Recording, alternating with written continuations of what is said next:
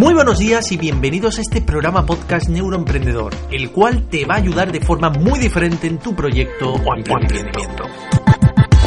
Marketing emocional, neuromarketing y marketing online son los ejes de este programa podcast. Como buen emprendedor que eres, sabrás que la forma de hacer marketing ha cambiado. Vender sin vender, persuadir y seducir, hacer publicidad inteligente es lo que busca tu cliente y yo te lo voy a enseñar todo paso a paso. A paso.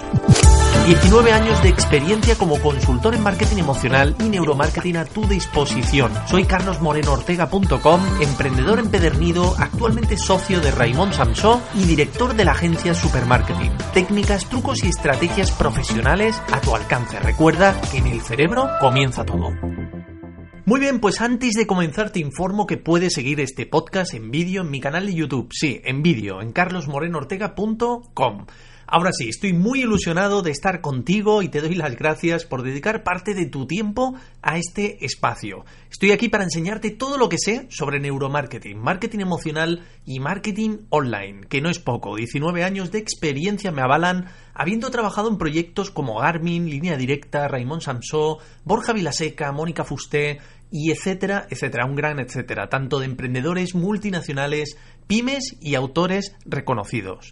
Te voy a explicar de qué trata este podcast. Va a ser totalmente dinámico, es decir, voy a tratar varios temas en el mismo programa. Tendrá una duración total aproximadamente de 15 minutos y los publicaré quincenalmente. Mi intención es hacer un programa diario, pero esto dependerá también mucho del feedback vuestro que vaya recibiendo. Entremos en materia. ¿Te habrá pasado alguna vez que tienes tu infoproducto terminado y es hora de ponerle un precio, verdad? Pero no sabes qué precio ni cómo ponérselo. Te voy a explicar un truco de influencia psicológica y persuasiva que funciona muy muy bien para poner ese precio perfecto a tu producto o servicio y además persuadir de forma natural y subjetiva a tu cliente. Este tema me lo han preguntado muchos de mis clientes y aquí tenéis la respuesta. La respuesta es el señuelo. Es el señuelo. Esta técnica de influencia psicológica te va a ir genial para tu proyecto, ya lo verás. Cuando tu posible cliente está dudando entre un producto, ¿no? Con unas características básicas, o el mismo producto con unas características más ampliadas o completas, esa duda que tiene, que se ejerce, la rompe el señuelo, que es el que decanta la balanza hacia un precio o hacia otro. Es una especie de anzuelo que refuerza una opción u otra. Habrás observado que la mayoría de gente no sabe lo que quiere si no lo ve en su contexto. No sabemos qué tipo de televisión es el que tenemos que comprar si no lo comparamos antes con otra que tiene mejores características, marca, precio. La cuestión es comparar. El cerebro continuamente está comparando y haciéndonos sentir que lo que escogemos finalmente es lo que mejor se adapta a nosotros. Vamos a un ejemplo para entenderlo mejor. Vamos a hacerlo sin señuelo primero y luego con señuelo para que veas la diferencia, volviendo al tema de los televisores. ¿De acuerdo? Tenemos dos precios. Opción 1. Televisión de 35 pulgadas sin internet a 350 euros. Opción 2 televisión de 45 pulgadas más internet por 699. Algunas personas se irán a la opción 1 por su precio, porque es más barato. Otros irán a la opción 2 por su grandaria, porque es más grande. Pero no habrá un peso consistente hacia un precio o hacia otro. Pero ¿qué sucede si añadimos un señuelo? Vamos a ponerlo. Opción 3. Señuelo. Televisión de 43 pulgadas sin internet a 650 euros. Fíjate que el señuelo es casi tan caro como la opción 2 y con menos prestaciones ya que no tenemos internet y es un poco más pequeña. ¿Qué ha pasado aquí? Ahora de repente la opción 2 parece la más interesante.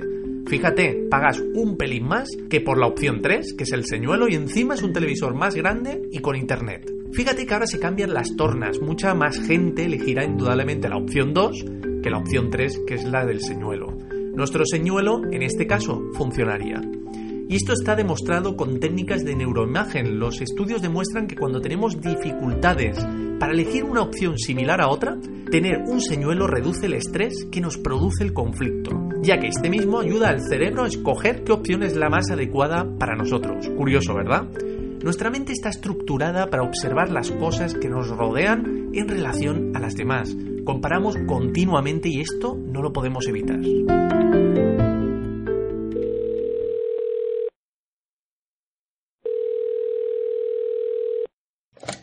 Dígale por favor a Esther que se presente en mi despacho.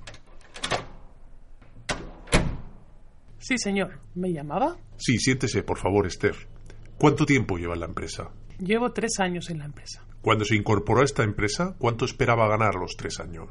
Bueno, eh, la verdad que yo pensé un mínimo de 70.000 euros. Bien, estaba hojeando su nómina y está ganando casi 200.000 euros. ¿De qué se queja entonces, Esther? Pues sí, sí que me quejo, porque la persona que tengo en el despacho de al lado está ganando mucho más que yo.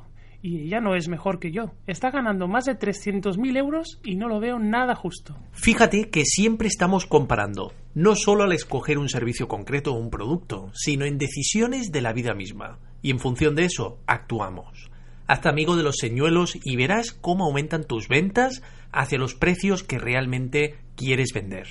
Está comprobado que la presencia de un plato muy caro en la carta, por ejemplo, un restaurante, aumenta los ingresos para ese restaurante. No porque pidan el plato más caro, sino porque el que piden es el segundo más caro. Esto funciona todavía mejor cuando hay poca variedad y foco en la carta.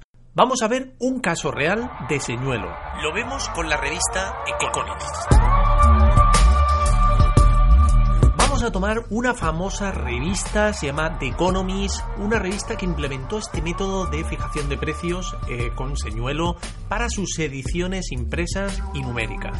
La edición impresa cuesta 150 dólares al año, la digital cuesta solamente 50 dólares, mientras que el paquete que contiene tanto la versión impresa como la versión digital cuesta 150 dólares, exactamente como la edición impresa. Fijaros que si la edición impresa se vende sola, perdemos la digital. No tiene ningún sentido escoger la impresa cuando te están vendiendo por el mismo precio la impresa y la digital a la vez.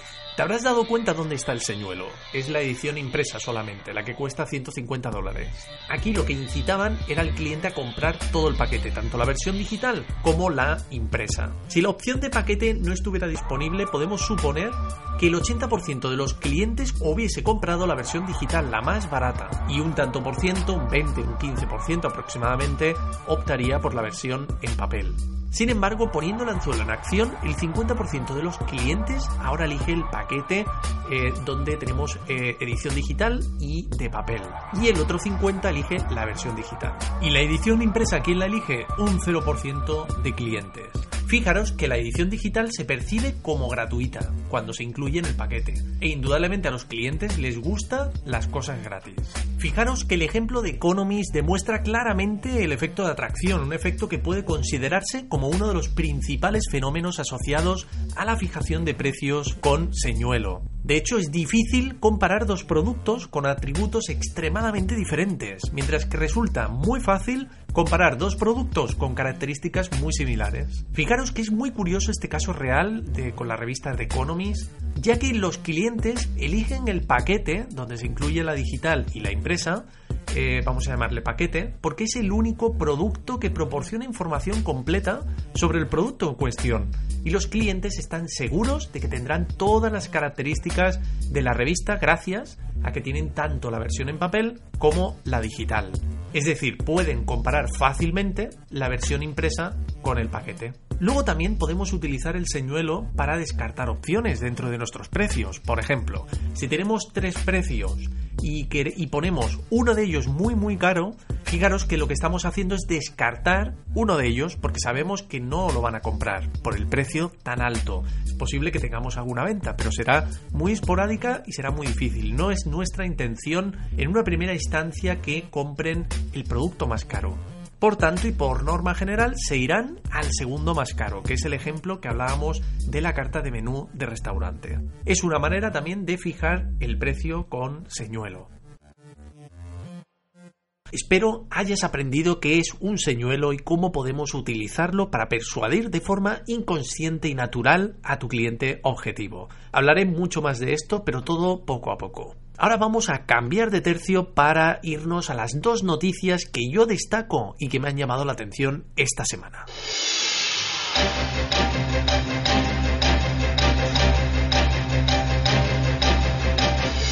Facebook prepara cambios en este año 2018.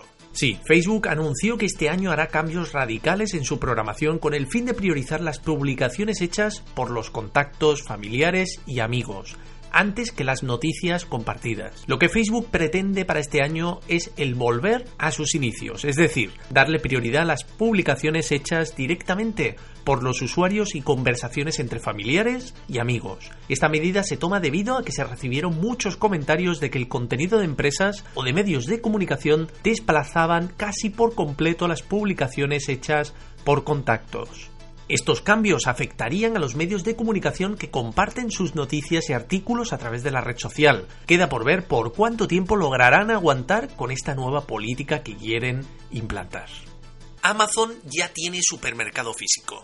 Se llamará Amazon Go. Llega con mucho retraso, pero Amazon en cuestión de semanas abrirá al público su primer supermercado sin línea de cajas los clientes utilizarán una aplicación móvil que hace las veces de llave de acceso y la factura de compra se cargaría nada más salir del establecimiento sin tener que pasar por caja. Se implanta en Seattle, estado de Washington, pero no tardará en expandirse al resto del mundo. ¿Serán los supermercados del futuro? Yo creo que sí. En todo caso, lo veremos seguro. Muy bien, pues hemos llegado al final de este podcast. Lo que has aprendido hoy, medítalo y aplícalo ahora en tu negocio, web, empresa, etcétera, etcétera. En este momento, sin acción no hay reacción. Solo algunas personas deciden hacer algo hoy. No lo dejes para mañana, ni para la próxima semana. Hazlo hoy. Actúa y no sueñes. Lo único que te pido es que si te ha gustado el programa déjame comentarios y valóralo con las estrellas que tú creas oportuno. Esto me ayudará a difundir mi mensaje al mundo y ayudar a emprendedores como tú en su día a día. Nos oímos en breve y recibe un abrazo desde este podcast.